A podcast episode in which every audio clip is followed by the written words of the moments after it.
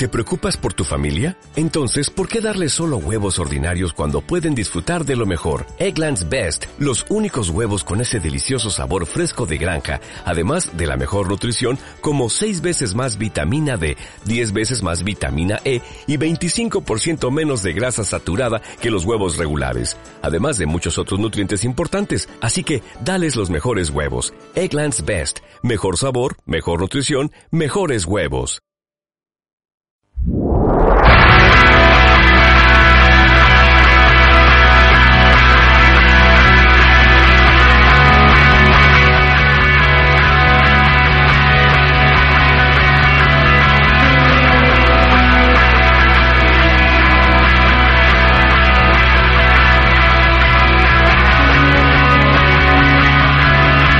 Comienza tiempo de descuento.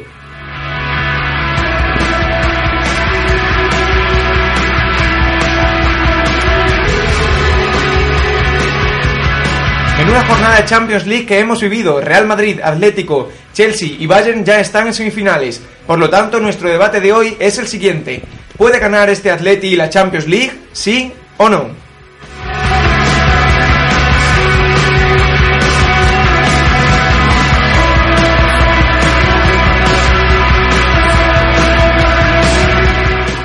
Y hoy con nosotros regresa Jesús Fuentes para traernos todo lo mejor de la NBA. Buenas tardes, Jesús. Muy buenas, hoy analizaremos todo lo mejor de la, de la jornada en la NBA y sobre todo veremos lo- quiénes son los candidatos a- al título este año.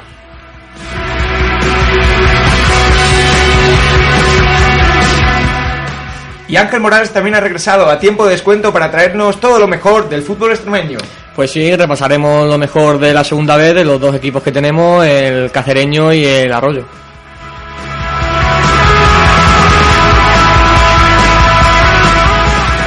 Por lo tanto, ya todo listo, todo preparado. Nos gusta el deporte, nos gusta la radio. Comienza tiempo de descuento.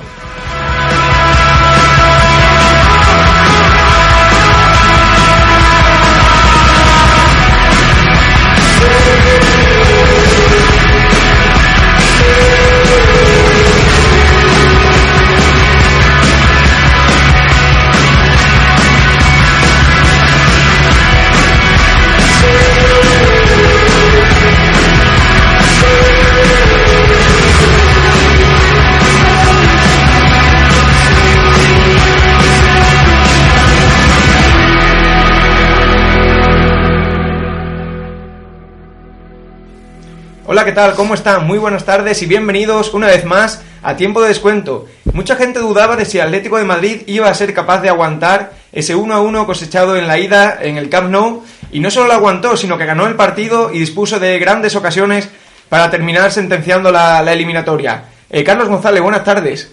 Hola, muy buenas tardes, Eloy. ¿Algo que objetar a la victoria de, de Atlético de Madrid? No, a mí la verdad, yo creo que lo dije hace un par de semanas, que a mí no me sorprendía que el Atlético de Madrid plantara cara, incluso eliminar al Fútbol Club Barcelona. La verdad que el partido de ayer, en cierto modo, yo creo que nadie se lo esperaba. Fue un planteamiento eh, bastante serio y bastante eh, preparado, por así decirlo, de Simeone.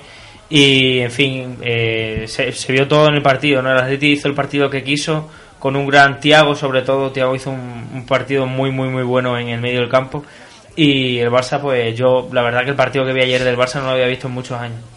¿Crees que Atlético entonces puede ganar esta edición de la Champions League? Sí, yo creo que yo creo que hay que tener hay que tenerle respeto. eh, mm, mucha gente no no le ha tenido quizá el respeto suficiente en- incluso en esta temporada por el hecho de ser el Atleti, el equipo que siempre sufre, el equipo que ha bajado muchas veces a segunda, en fin, eh, por así decirlo, el equipo de toda la vida en cierto modo segundón de la capital. Y se empezó a ver desde el año pasado cuando, ap- aparte de haber quedado tercero en liga y de haberle ganado la Copa del Rey en su campo al, al Real Madrid, se empezó a ver a partir de ahí. Eh, yo creo que hay que tenerle muchísimo respeto. Sigue primero en la liga, eh, depende de sí mismo. En semifinales de Champions, en fin, eh, un rival temible en todo en todas las competiciones y, candidato a todo, sinceramente. Ángel Morales, ¿pueden los hombres del Cholo conquistar el título? Yo creo que, que sí, que lo pueden conquistar fácilmente y es más, yo apostaría por ellos porque están demostrando que, excepto contra la eliminatoria del Real Madrid en Copa del Rey, a eliminatoria son un, equipo muy duro. Incluso el Barça con Messi, con estos superjugadores que tiene, no ha podido encarnes el diente en la Champions y en la Champions recordemos que es el único equipo que está invicto. O sea que son super candidatos para mí. Jesús, eh, ¿tú qué opinas? ¿Crees que el Atleti puede dar la sorpresa? Bueno, yo ya no lo veo tan, tan sorpresa, o sea, es, el equipo que va primero en España. En la Copa del Rey solo sufrió un batacazo quizás en el partido de ida ante el Real Madrid. Un partido que, bueno, el Real Madrid también anotó todas las ocasiones que tuvo casi. Y después la temporada, bueno, es para, para quitarle el sombrero ante, ante Simeone, ante su equipo. Porque es que lo que están haciendo es, bueno, eh, es grandioso. O sea, este, este Barça quizás es el mejor equipo de, de la historia.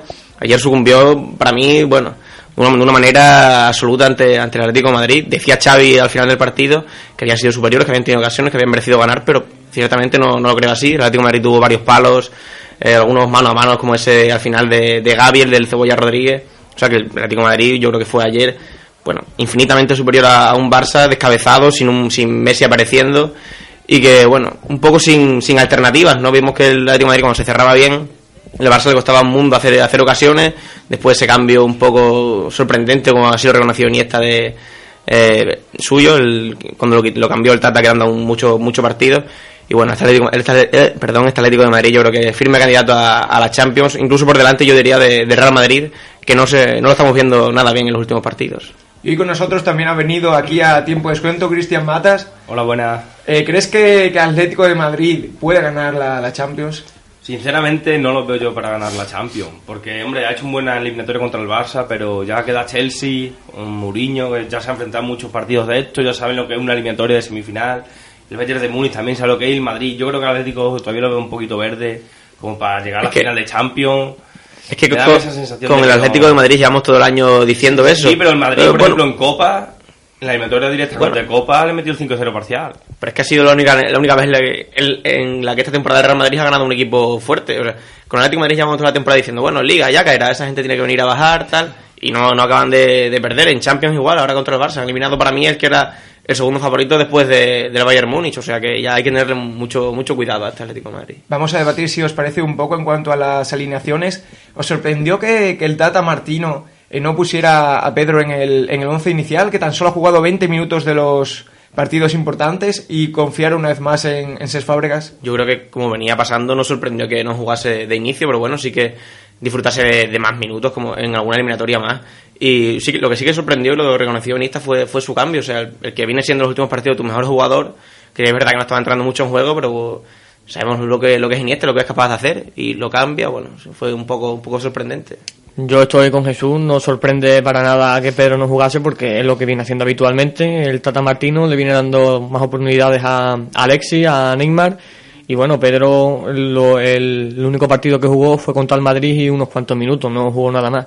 Así que no sorprende para nada su suplencia. Lo que sí, como está diciendo Jesús, es que mm, el cambio de Iniesta mm, no es comprensible. Todos sabemos lo que es capaz de hacer Iniesta y lo quita en un partido en el que más tiene que meter un gol para ir a, la prórroga y dos para ganar. Yo hubiese quitado, por ejemplo, hasta a Xavi mismo, como ha hecho en otros partidos anteriormente. Si tuviéramos que destacar algo de, del equipo de, del Cholo sería la intensidad, ¿no? El mismo Simeone al terminar el partido dijo en rueda de prensa que bueno, que no a veces, no siempre ganan los mejores, sino lo que, los que les ponen más intensidad, ¿no? Los que luchan. salvando las diferencias, yo creo que, o sea, el equipo que más me ha recordado al Barça de los últimos años, el Barça de Guardiola, es este Atlético de Madrid, y no la forma de atacar, sino la forma de defender, de presionar tan, tan arriba, con esa agresividad, defendiendo, esa intensidad. Yo creo que la clave de aquel Barça era, eso, precisamente, cómo robaban balón en campo contrario, y ayer el Atlético de Madrid, los primeros minutos, fue eso, fue una, una pisonadora robando balón en el campo contrario, no dejaba seguir al Barça bien, el Barça se ponía nervioso ya con el balón en algunas ocasiones, y eso a mí me parece, me parece brutal. Y recordemos también ayer, volviendo a lo de si es candidato a, a, Champions, que el Atlético de Madrid ayer ganó al Barça sin, sin Diego Costa, o sea, sin, sin su mejor jugador, y, sin, Arda Turán, o sea, sin sus dos mejores jugadores, sin sus dos mejores jugadores ofensivamente, o sea, eh, mucho cuidado con este equipo. Yo creo que tiene una base, sobre todo una base muy sólida en defensa, en defensa y en la portería. Cosa que es muy complicada verla hoy en día en, todos los equipos, que, sea una defensa tan consistente, como ha dicho Jesús, que presione en una línea tan, tan alta dentro del campo. Y Courtois, que es un seguro de vida. Eh, la verdad también que Cholo está acostumbrado también con Gaby, le tiene dado muchísimos minutos ya y yo siempre he sido los que ha dicho que, el Atlético le va a pasar factura el hecho de no hacer rotaciones, pero si a estas alturas de temporada no se, no se les ve el cansancio y el agotamiento, no sé qué esperar de este equipo. Pero Gaby siendo la extensión de Simeone y teniendo la base tan sólida atrás, yo creo que el Atlético... Bueno, Fal- yo- falta- faltando, faltando jugadores tan importantes, incluso saca los partidos, saca los partidos difíciles. Lo y- que sí que parece claro es que defensivamente, de los cuatro equipos que están ahora mismo en semifinales de Champions, es el mejor con muchísima diferencia. O sea, el Atlético de Madrid es capaz de defender alto, defender arriba, presionar arriba, de replegarse bien y aguantar bien atrás. O sea, tiene toda- todas las variantes defensivas que, que un equipo puede necesitar. Cualquier aficionado al fútbol que, que hubiese visto el partido de ayer se daría cuenta de que en el minuto que tú quisieras, aun, a pesar de, de alguna, alguna ocasión que el Barça estuviese tocando el balón en medio del campo en línea de tres, de tres cuartos e intente hacer jugada, no tenía esa seguridad de que, de que fuese a meter el Barça. O sea, yo ayer, por ejemplo, veía el partido y yo estaba muy seguro de que el Barça no era capaz de meter gol. No se percibía peligro. claro. No, exactamente. No, no daba la sensación de peligro. Y también en torno a la, a la figura Messi, que después salieron eh, sus números en cuanto a kilómetros recorridos. La verdad es que algo totalmente sorprendente que haya corrido Corrió la mitad, Un poco más que Pinto, ¿no? la mitad de jugadores como, como Gaby, como Raúl García. Y bueno, tan solo 1,5 kilómetros más que, que Pinto. Más o- Es bueno, más o menos como Benzema antes de ayer. Es que el, el problema es que esto Messi no lo viene haciendo, no sé, no lo hizo ayer solo, lo viene haciendo muchísimos partidos. El problema es que Messi hay otros partidos que hace los mismos kilómetros, pero te, te, Mete dos, tres te goles. agarra dos bolas cerca del área y te la. y te la- No o- será o- verdad. O, o mete dos penaltis. Total, eh, es- es igual. ¿No será verdad eso de que se está reservando para, para el Mundial? Ya conforme pasa el año, ya hay más gente que lo yo- está diciendo. No sé, eh, Pero sí que parece que está perdiendo un poco el hambre esa. Yo eso lo, lo veo bien, sobre todo contra el Madrid, porque parece que le saque, le sale un instinto ahí antimadridista y quiere, quiere gustar más, pero contra los equipos, contra otro tipo de equipos, le está costando mucho. Yo creo que Messi. estaba mal físicamente y, y no hay que darle más vueltas. Todos recordamos que cuando Messi estaba en su plenitud con Guardiola, eh, Messi bajaba, repartía, subía, arrancaba desde el medio campo, que Y es lo que ya no, no se le ve que esos hace. vómitos que vemos de vez en cuando, o sea, Eh, yo, No- no parece yo para mí, físicamente no, Messi. físicamente no está muy Si bien. os parece, ahora pasamos a la eliminatoria del, del Real Madrid. Y bueno, un Real Madrid que en principio no decía la gente que no iba a sufrir demasiado y acabó sufriendo con creces. Esos dos goles en la primera parte que auguraban una segunda parte de total sufrimiento, la verdad es que en ocasiones lo fue.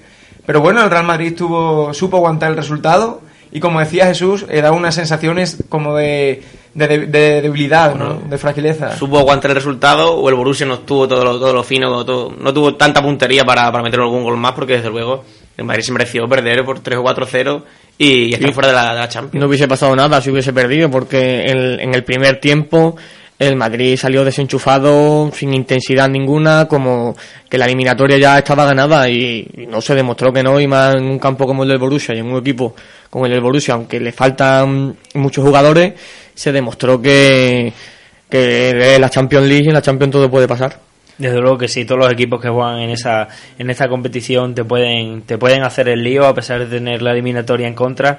Y a mí me llamó mucho la atención el planteamiento que hizo Klopp con, con la cantidad de suplentes que sacó en, en la vuelta, o sea, eh, titulares o por más que titulares, jugadores que eliminaron al Madrid el año pasado solo estaban Lewandowski, Royce y poco más, Pise, Bueno, pero titulares del equipo el portero, sí pero me refiero que, por ejemplo, una línea súper importante en, en el equipo es los mediocentros. Jugó con dos mediocentros suplentes.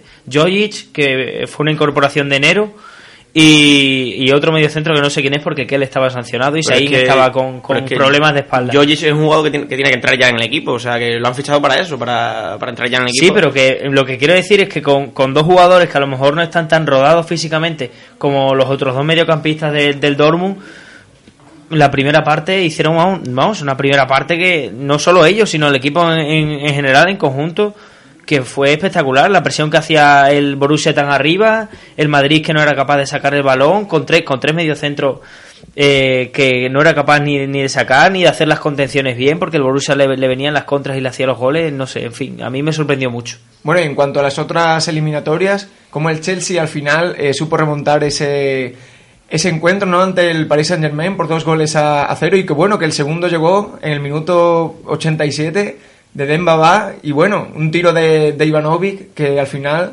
yo creo que Mourinho está Pero- acertando pero con el segundo llegó en el 87, pero pudo haber llegado mucho antes porque dieron varios palos. O sea, el Chelsea ahí fue, fue superior al, al Paris Saint Germain y demostró que tiene que- al mejor entrenador del mundo junto con, con Guardiola ahora mismo y, y Simeone. Y nada, el Chelsea sí que es un, ¿Cuál es el techo, hueso. el techo de este Chelsea en la, la Champions? Yo creo que puede dar todavía... Lo, lo- lo veremos ahora, pero luego es un hueso. O sea, los cuatro candidatos que hay ya, Yo me atrevería a decir incluso que el Madrid yo creo que es el, más flojo, el que ha llegado eh, con más apuros a esta, a esta ronda quizás y, el que llega con peores sensaciones, seguro. Yo también estoy con Jesús y es más, no, no, so- no somos los únicos. He leído esta mañana que Oliver Kahn, el que era portero del Bayern Múnich, decía que al mismo Bayern le venía muy bien el, el Real Madrid porque era el rival defensivamente más flojo. Que entre el Chelsea y el Atleti son diva- rivales más duros. Y sobre Eh, todo físicamente. Es por eso, también. porque llega con peores sensaciones. O sea, el, el Atlético de Madrid viene a ganar al Barça, el Chelsea de remontar, el Bayern Múnich de, de pasarle por encima en la segunda parte al, a su rival, al Manchester United. O sea, Hay que tener en cuenta también que el Madrid en toda la temporada eh, no ha sido capaz de ganar ningún partido importante fuera de casa. Ya no, no hablamos solo de, de Champions, sino me estoy refiriendo a Liga. No ha sido capaz de ganarle al Bilbao, no ha sido capaz de ganarle al Villarreal, al Barcelona tampoco, al Atlético Madrid tampoco. Es, de- es decir, el único partido, por así decirlo, importante entre El comillas Sevilla fue el de la Real, también. el de la Real Sociedad del Sevilla, contra el Sevilla sucumbió también.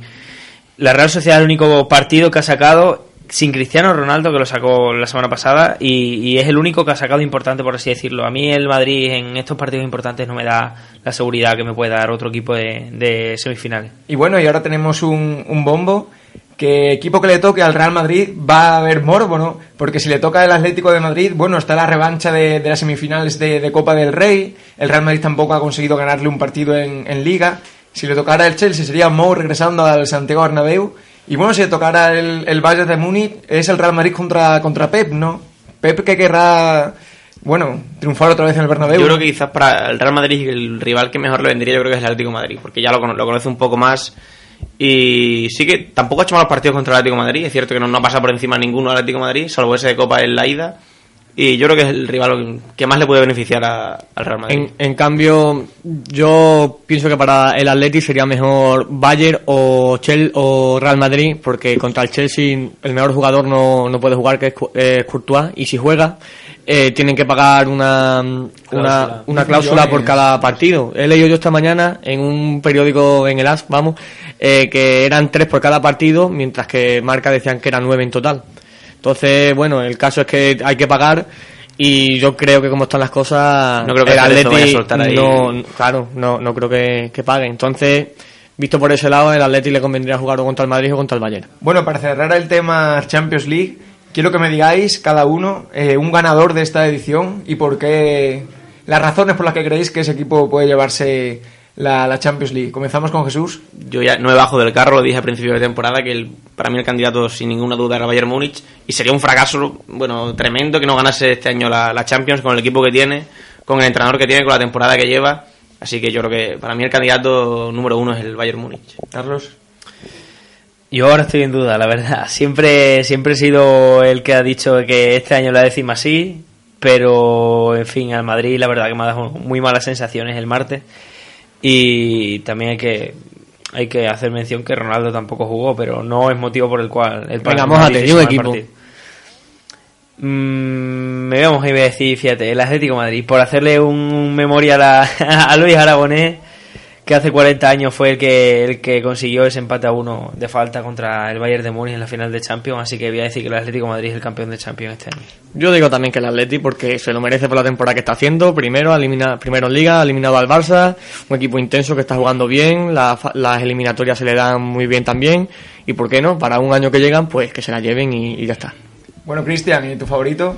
Yo, hombre, más favorito, yo creo que tira al corazón. Yo creo que el Madrid. La décima este año. Sinceramente, a 9 más 1. Décima Este año este sí, no, más este año sí. Ay. Pero es que creo que, yo qué sé, el Madrid ha hecho un mal partido en los tres partidos de Champions que lleva de eso, porque contra el Salque los barrió y en el partido de ida barrió, bueno, barrió, le ganó 3-0 tranquilamente al Borussia. Yo creo que por un partido malo, sin Cristiano, tampoco vamos a tirar todo- toda la temporada por el suelo, no. La décima la toca ya. Es mi alta, ya sabéis. Bueno, pues ese era nuestro debate en cuanto a la situación actual de la, de la Champions League y le deseamos la mejor de las suertes tanto al Atlético de Madrid como al Real Madrid. Y ahora vamos ya con la Liga BBVA. a buscar otra puerta que se abrirá como mi corazón cuando ella se. ¿Qué pasará? ¿Qué misterio habrá? Puede ser mi gran noche. Y al despertar ya mi vida sabrá algo que no conoce.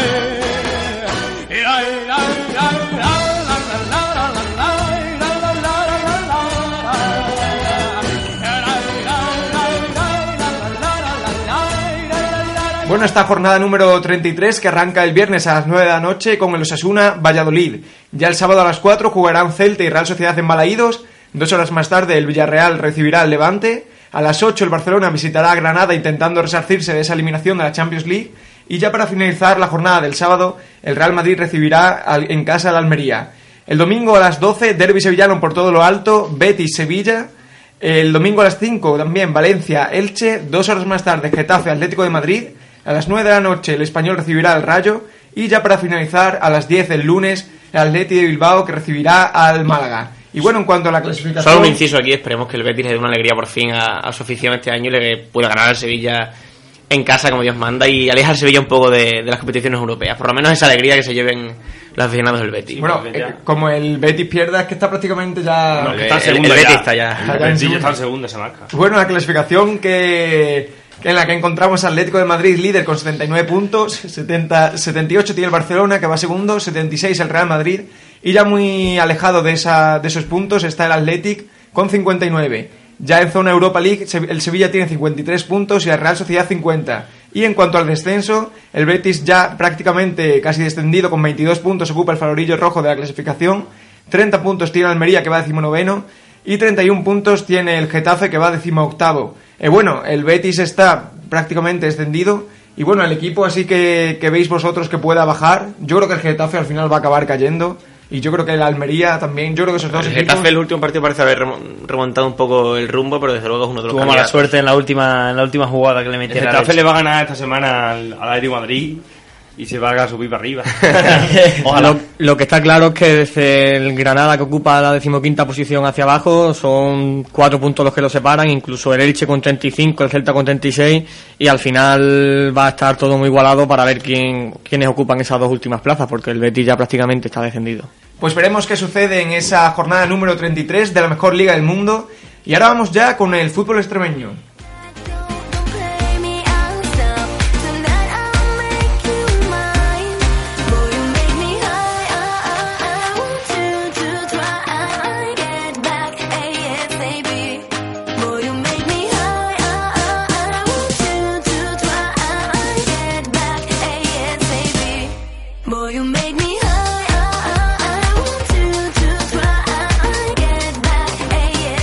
Comenzamos el fútbol extremeño hablando de- del Arroyo. Y un Arroyo, Jesús, que sacó un, un buen empate en, en la olla.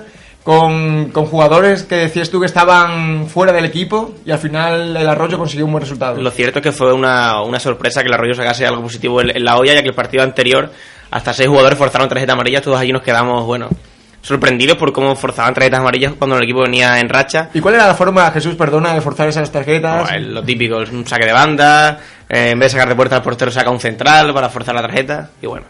Pero aún así el Arroyo fue capaz de sacar un punto en el campo de la olla, una, una olla lorca que acabó incluso pitada por, por su afición. El equipo está segundo clasificado, pero los últimos partidos parece que no, no están tan bien y el Arroyo, bueno, pudo ganar su sexto partido consecutivo sin, sin perder y ahora se enfrenta de nuevo al líder, se enfrentó ya al líder la semana pasada que era la olla y esta semana se enfrenta al Albacete y yo creo que tiene muchas opciones de, de, de imponerse al Albacete, seguro que el Albacete, bueno, porque es curioso los últimos partidos y bueno, casi toda la temporada viene siendo una constante que todos los equipos que van a jugar a Arroyo, incluso vayan en, puestos de playoff, van a rascar incluso el, el empate como mínimo, saben que es un campo muy complicado, de césped artificial, de, de pequeñas dimensiones y siempre intentan como mínimo, como mínimo rascar el empate. Así que bueno, esperemos que, el Arroyo pueda, pueda sacar algo este, este fin de semana ante el Albacete. Y el otro día también el Cacereño, recordemos que perdió 0-1 ante el Sevilla.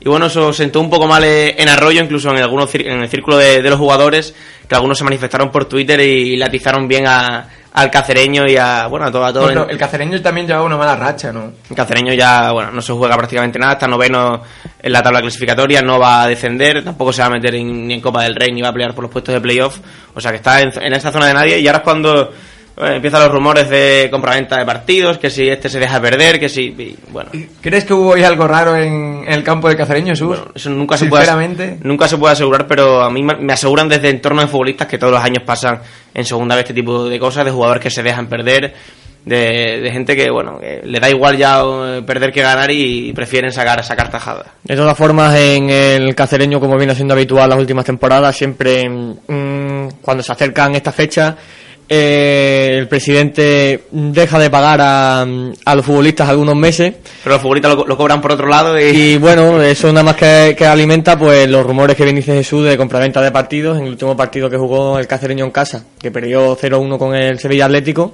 fue lo primero que pensó mucha gente. A, a la parte el equipo está recuperando ahora a los lesionados. eh, o sea que debería ir otra vez para arriba, como estaba antes. Pero es todo lo contrario, el equipo sigue, sigue de capa caída. Y bueno, eso nada más que alimenta lo- los rumores de compraventa de jugadores. nunca se puede tachar de, de eso a ningún, a ningún equipo ni a ningún ni a ningún jugador, pero desde luego que viene siendo siempre ciertamente sospechoso eso, esos partidos que pierden los equipos de mitad de tabla ahora al final, siempre se, se dejan ir y prefieren eso, sacar tajada y desde luego que eso a mí me aseguran desde el entorno de jugadores que, que sucede todos los años, jugadores que ya bueno, y sobre todo suele pasar con jugadores veteranos, que ya tienen, tienen una edad, tienen ya todo hecho en el mundo del fútbol y les da igual eh, eso, eh, la- la- limpiar su imagen. Y bueno, ¿qué encuentros tenemos para este, este fin de semana? El, el Arroyo, como dices tú, el que recibe al, al Albacete. A ver si puede sacar eh, ese partido adelante, ¿no?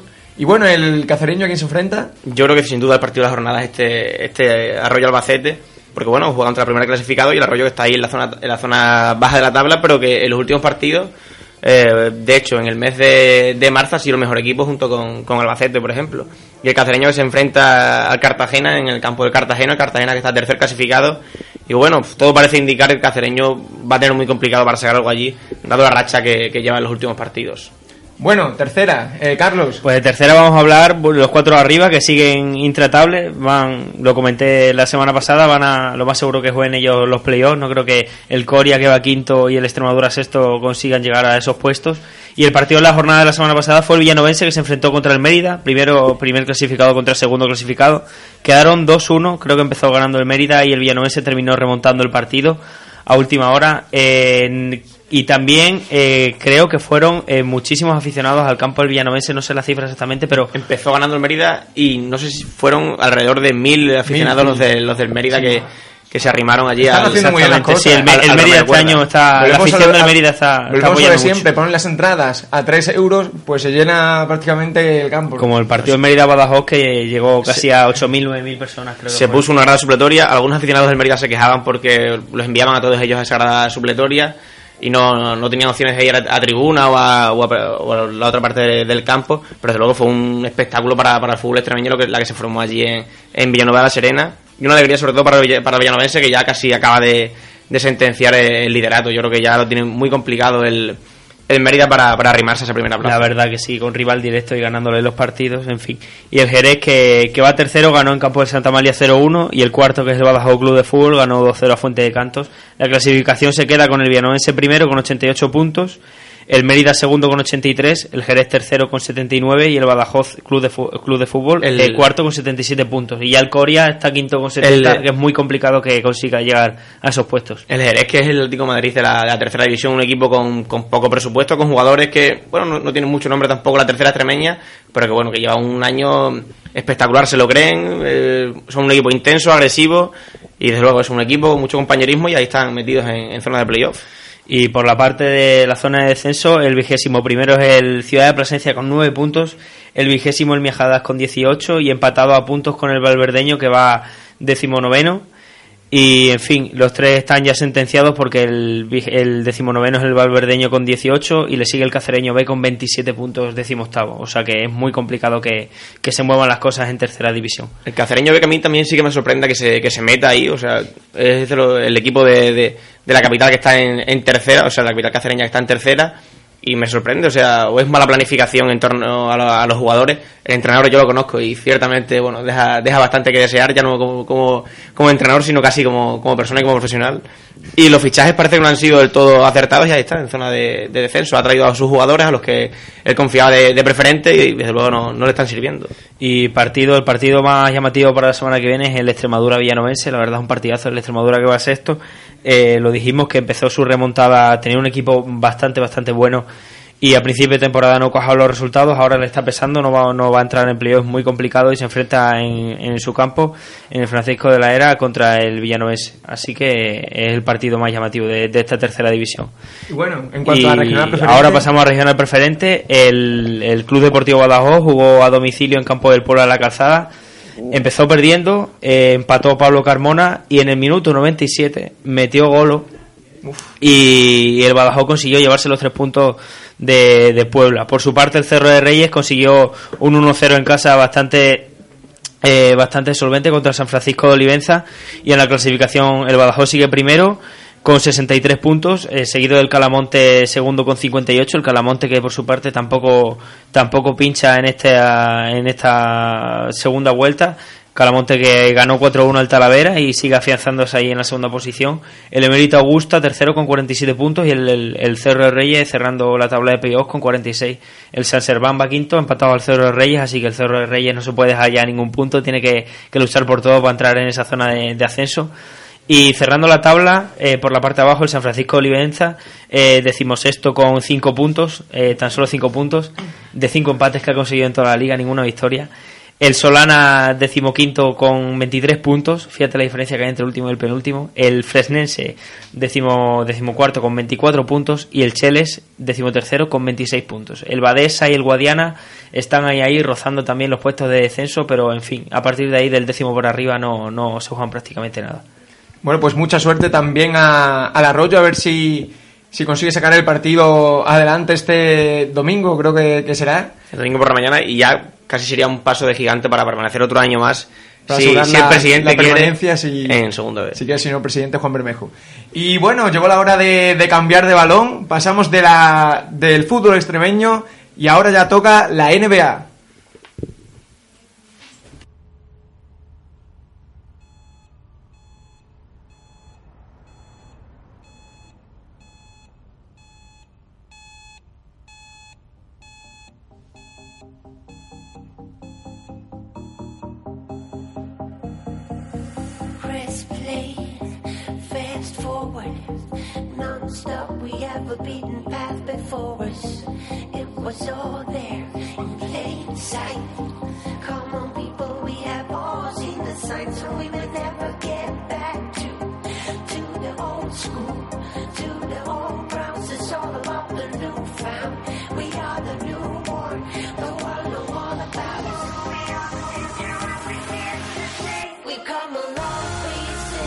Then. Pasamos a hablar ahora de la mejor liga de baloncesto del mundo, en la que Jesús, ¿cuáles son los principales candidatos para el título este año? Pues ya ha quedado poco, poco de, de temporada regular. Y de momento este año sí que las cosas están más claras que, que otros años. Hay pocos equipos que de verdad parezcan candidatos. En la conferencia este tenemos a, a Indiana Pacers, tus Indiana Pacers que están Cosechando una temporada totalmente increíble. desde luego primeros clasificados allí por delante de, de Miami Heat. Solo una victoria más que, que Miami Heat. Y en la conferencia oeste que los dos candidatos para seguramente el anillo se- sean San Antonio Spurs, como siempre, son eh, el equipo candidato por, por excelencia desde que está allí Popovich. Y Oklahoma City Thunder, que bueno, eh, Westbrook parece que se está encontrando un poco mejor. eh, Durant eh, va a ser sin duda el MVP de, de la temporada regular, está haciendo una temporada realmente sensacional. El otro día creo que igual un récord de Michael Jordan, bueno, en partidos seguidos anotando más de 25, Anotando más de puntos, 25 puntos. Y bueno, su temporada está siendo No sé si eran 30, ¿eh? un auténtico escándalo de temporada, por- con muchos partidos por encima de los 40 puntos, de, los 35, o sea, una, una burrada. La conferencia este, como digo, primero Indiana Pacers, segundo Miami Heat, después están ahí terceros Toronto Raptors, que desde que se fue Calde- Calderón han hecho algunos movimientos buenos en, en los mercados de fichaje y están ahí terceros de conferencia. Y en cuanto a, lo- a los españoles se, se refiere, bueno, tenemos aquí, mire, si miramos eh, debajo de la clasificación está ahí lo- los Lakers de Pau Gasol, que llevan 25 victorias solo y 53 derrotas. Y nada, esperando solo que elijan una buena opción en, eh, en el draft. Después está en puestos de playoff Calderón y Vaca también en puestos de playoff. Y a punto de entrar ahí en puestos de playoff está los Memphis Grizzlies de, de Pau Gasol. ¿Crees que lo conseguirán al final? Están solo a una, una victoria. Todo depende de lo que hagan los, los Phoenix Suns y los Dallas Mavericks de, de José Manuel Calderón. Así que lo va a tener complicado Margasol. Pero bueno, ha, ha estado mucho tiempo de baja y eso lo ha notado su equipo y por eso están ahí. Un ganador, Jesús. ¿Te tiras al charco? yo ya lo dije hace, no sé si dos, tres años que Miami- Ma- dictadura de Miami Miami. Heat, bueno, una, una- una dictadura total. Los Pacers no lo ves ganando el anillo. Sí, porque no, Es, eh, seguramente sea el candidato, yo creo que es el que más opciones, opciones tiene de, de ganar a, a Miami, pero yo sigo apostando por, por Miami. Bueno, pues eso era todo en el mundo de la NBA.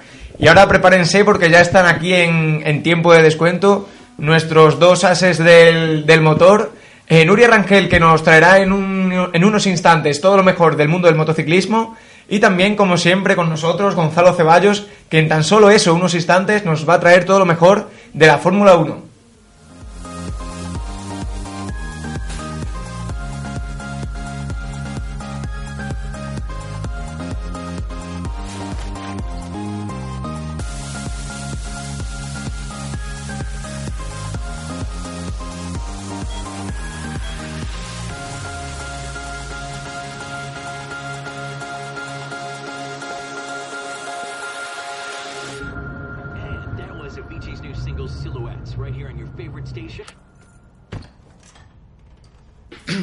Eh, bueno, Gonzalo, eh, ante todo, buenas tardes. Hola, muy buenas. Y menuda carrera vivimos en, en Bahrein, ¿no? Uf, carrera muy, pero que muy arrolladora por parte del equipo de Mercedes. Se vio claramente la superioridad que iban a tener en, en este tipo de circuitos con largas rectas. Y vimos también la, la cara y la cruz. La cruz en este caso fue Ferrari, donde se vio unas, las carencias de velocidad punta, aerodinámica, tracción en la- a la salida de las curvas. Es decir, el, mm, aplastante por parte de, por parte de Mercedes y decepcionante por parte de la escudería, de la escudería italiana. Montezemolo incluso afirmó que qué dolor ver a un Ferrari tan, tan lento. La verdad es que da la sensación de estar todavía años luz de equipos Sí, como sí, Mercedes. ¿no? efectivamente, está eh, ahora mismo en, en puesta a punto de motor, Ferrari está muy muy lejos. Las Mm, mejoras. Las mejoras, seguimos con lo mismo de, de, de todos los años desde que Alonso eh, llegó a, a Maranello, siempre se dice que las mejoras llegarán, llegarán, y llega pero nunca funcionan, es decir, algunas funcionan, otras las desechan, pero pero no, siempre parte con esa desventaja y así Una no se puede pregunta, luchar. Gonzalo, no sé si aquí te, te pillaré. Sí. Estamos siempre hablando de las mejoras, de las mejoras, y esas mejoras, por así decirlo, lo- ¿la traen siempre lo- la misma gente, los mismos ingenieros, o ha ido cambiando también ese aspecto? El problema de, de traer mejoras en mitad de temporada es que si no partes con una buena base o si tienes a un- uno, dos, tres equipos que ya de por sí parten con una ventaja anterior a ti, por mucho que tú traigas esas ventajas, es muy difícil dar ese salto de calidad. Es decir, eh, es muy difícil que de, de un gran premio a otro se lleve unas mejoras, por ejemplo, aerodinámicas y se gane una media de, de medio segundo. Eso prácticamente es, mm, es imposible. Por lo tanto, Ferrari ya lo tiene, lo tiene muy difícil para alcanzar a, a Red Bull y ya ni siquiera a Mercedes. va habiendo ya una ventaja importante en cuanto a Rosberg y Alonso. Sí, ¿eh? sí, sí, eh, Yo creo prácticamente. que Ferrari ya se encienden las alarmas ya. ¿eh? Y es más, eh, desde que acabó, bueno, más bien desde que empezó el, el pasado Gran Premio de Bahrein hasta que se acabó, incluso ahora todavía se sigue mencionando un rumor que va, que, que se está hablando por el Pado de que Fernando Alonso a final de temporada va- abandonará la escudería A italiana. McLaren, ¿no? E irá a, a- vol- volvería a, Ma- a McLaren, pero en este Con caso Ron, sería Dennis, Ma- con Ron Dennis también. Con la mala suerte que tiene seguro que va a McLaren y también deja de funcionar el coche y empieza Ferrari a, a levantar el rumbo. ¿eh? No creo, yo la verdad es que de aquí la, la, la normativa va a tardar en, en moverse, en cambiar, los V6 van a, van a estar mucho tiempo rodando y esa desventaja que tiene Ferrari yo creo que el año que viene volverá, volverá a- tener. para los que estamos un poco desubicados en el circo este de la Fórmula 1, Gonzalo, yo me gustaría que me dijese quiénes son los candidatos al título y los coches que mejores están, están rodando. Candidatos al título, pues claramente los dos pilotos de Mercedes, Rosberg y Hamilton. Yo creo que ahí premiará la regularidad. Hamilton puede arrasar en el mundial, pero si no le, le- si le acompañan los problemas mecánicos o alguna mala suerte, Rosberg lo puede tener difícil. Si no, Hamilton este año lo veo claramente candidato al título. ¿Y los Red Bull este año? Y Red Bull creo que bueno, ahora en China y en, y en España junto con Ferrari van a traer eh, buenas mejoras o grandes mejoras para dar tener un salto de calidad y sí lucharán con los Mercedes pero va a ser va a ser una, una pelea muy dura por parte de la, de la bebida energética para alcanzar a ¿Y Mercedes alguna sorpresa en el campeonato? ¿Algún equipo, algún piloto que pueda ir? Pues pelearle? me está gustando muchísimo y me parece muy mala suerte la que está teniendo Nico Hulkenberg, que es un piloto que para mí es como Vettel o a veces hasta mejor que Sebastian Vettel y por no tener grandes patrocinadores se ve en una situación mala porque ahora mismo en el equipo Force India que siempre ha tenido un, siempre ha acoplado muy bien el motor Mercedes a su monoplaza, eh, está haciendo una temporada prácticamente muy buena. O sea, yo me quito el sombrero con Nico Hulkenberg. Bueno, y Gonzalo, eh, para la próxima carrera, que no es este fin de semana, es el Sí, siguiente. en China. En China.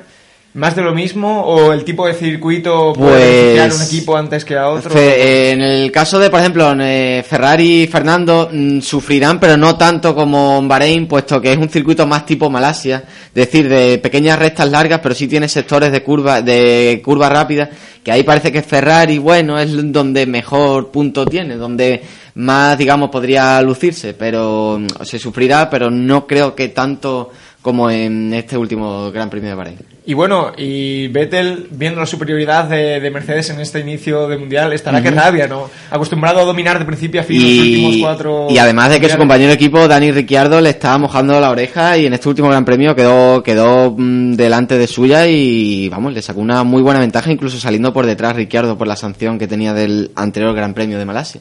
Sea que muy bien por Y volvi- Ricciardo. volviendo al tema de antes de ese rumor de que va a Mercedes Fernando Alonso. o sea- a, Ma- a McLaren, a McLaren. Ah, McLaren, Sí. vale, vale, entonces no. Oja- ojalá fuera Mercedes, vamos. Pensaba que digo, otra vez con, con Hamilton allí de compañero, no, eso es. Eh, sería a McLaren, eh, pero eh, con motor Honda, es decir, eh, McLaren abandonaría el ese ese mm, Esos experimentos al final no salen bien, ¿eh? eso. no, pero no crea, pu- puede partir con ventaja Honda porque McLaren le puede dar toda la información que recogen de Mercedes en lo que han en lo que a pretemporada y a esta temporada se refiere, en dónde, dónde puede ganar, dónde pueden perder. Y eso puede, ser una, una buena ayuda para que Honda llegue a Fórmula 1 y se alíe con McLaren. Y bueno, quién sabe si podemos volver a los años 80, a principios de los 90, con, como, como cuando pilotaban Ayrton Senna y Alan Prost en, en McLaren Honda. A ver si tiene más suerte ahí Fernando Alonso. Y bueno, Y- Movistar, que sería el patrocinador, ¿no? Movistar sería el patrocinador y Ya Honda. estamos, con Movistar. Me tienen harta Movistar, de verdad. Y una de las condiciones de Honda es que quieren que el piloto asturiano recale en la escudería de Walking, en la escudería de McLaren. Pero yo sinceramente no lo veo. Yo veo a Alonso retirándose en 2016 cumpliendo los, Ferrari. en Ferrari, cumpliendo los Sí, dos años que le sin- quedan de sin ganar ni un título más, entonces. Sin ganar por desgracia, quiero no quiero ser muy pesimista, pero está muy muy este año y el año que viene también va a ser muy muy muy difícil poder Ya para terminar la, la Fórmula 1, bueno, tiene una... Sí, Jesús. Yo quería saber también de cómo está el tema Alguer Suari, que era un piloto que yo lo veía en la Fórmula 1 y no me parecía para nada malo y desapareció de- del mapa. No, no, no Suari- opciones en- en- Sí, sí, tuvo, tuvo un rifirrafe serio con, con el Matesis, el dueño de, de Red Bull, cuando Jaime estaba en la, en la anterior escude- en la escudería, digamos, B, que es Toro Rosso, que actu- actualmente también sigue en el campeonato mundial.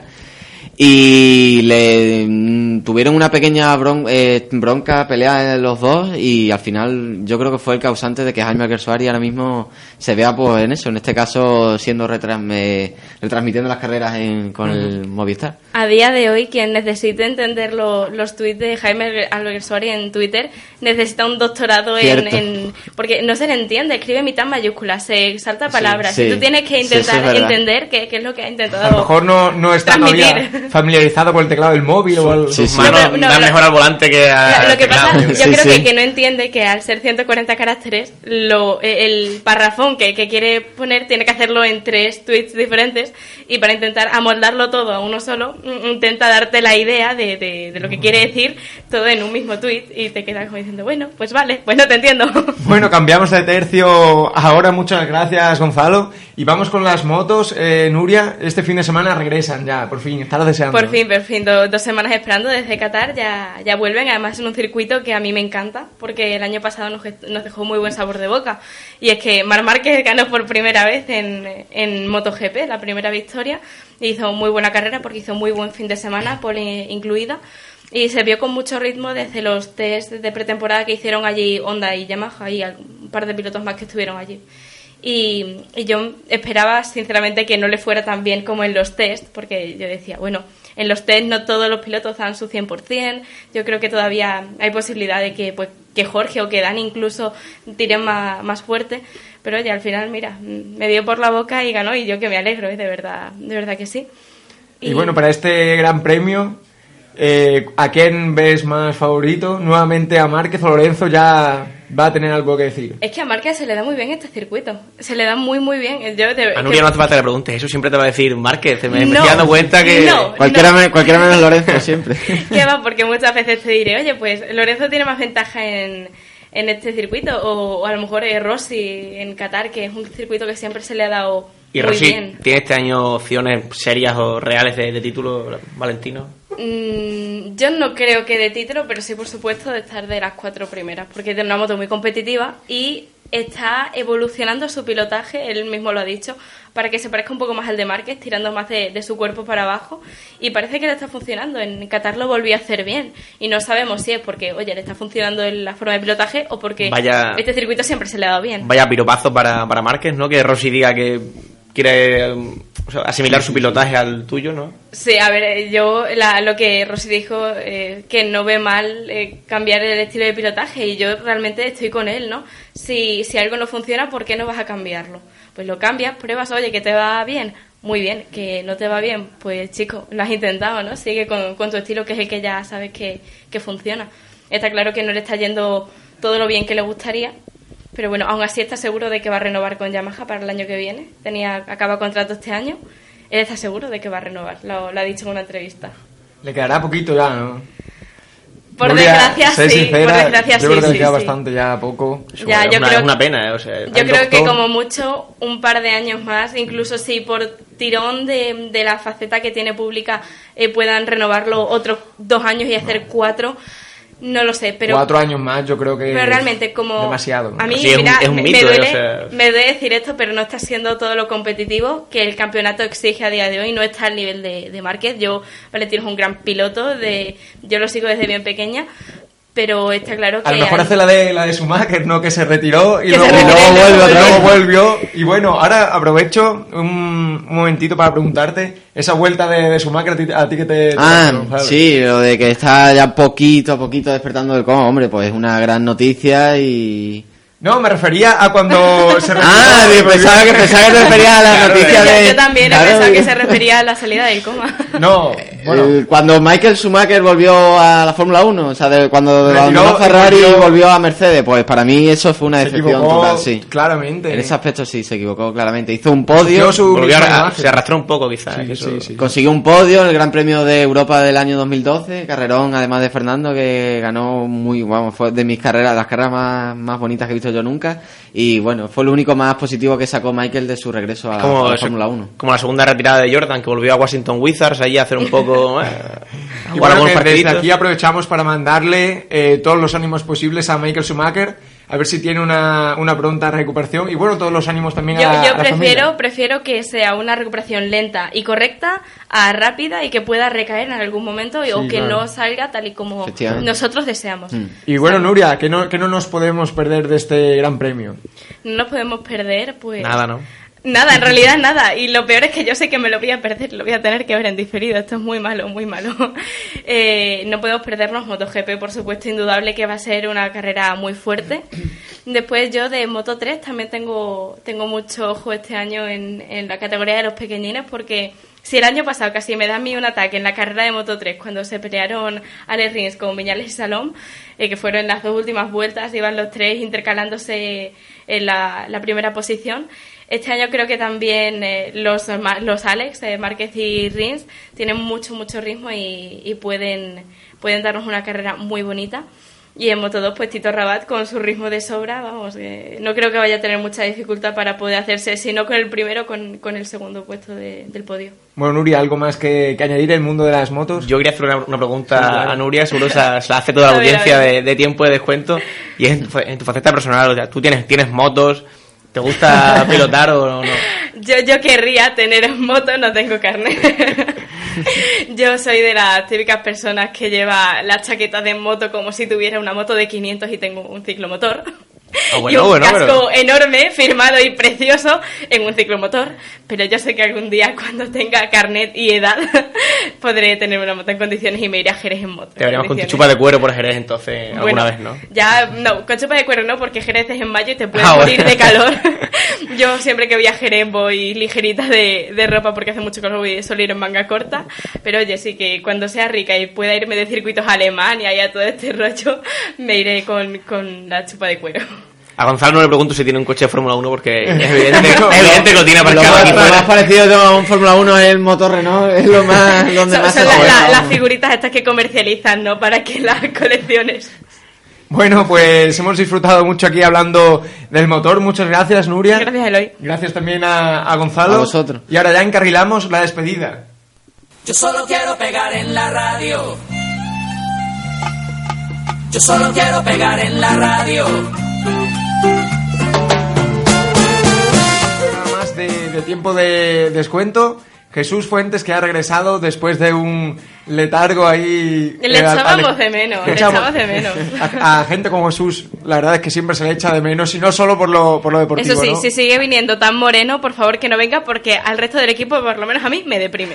Sí, nos vemos todos muy blancos. Es lo que tiene ir a es que pescar. somos, somos como el colacao y la leche. Y la leche. No es lo mismo. Tenéis que venir conmigo a pescar, está claro. Muchas gracias, Jesús. Sabes Nada, que tiene las puertas abiertas cuando, cuando quieras. Y bueno, darle las gracias también a gente que estuvo aquí al principio del programa, como Carlos González, Cristian Matas y Ángel Morales.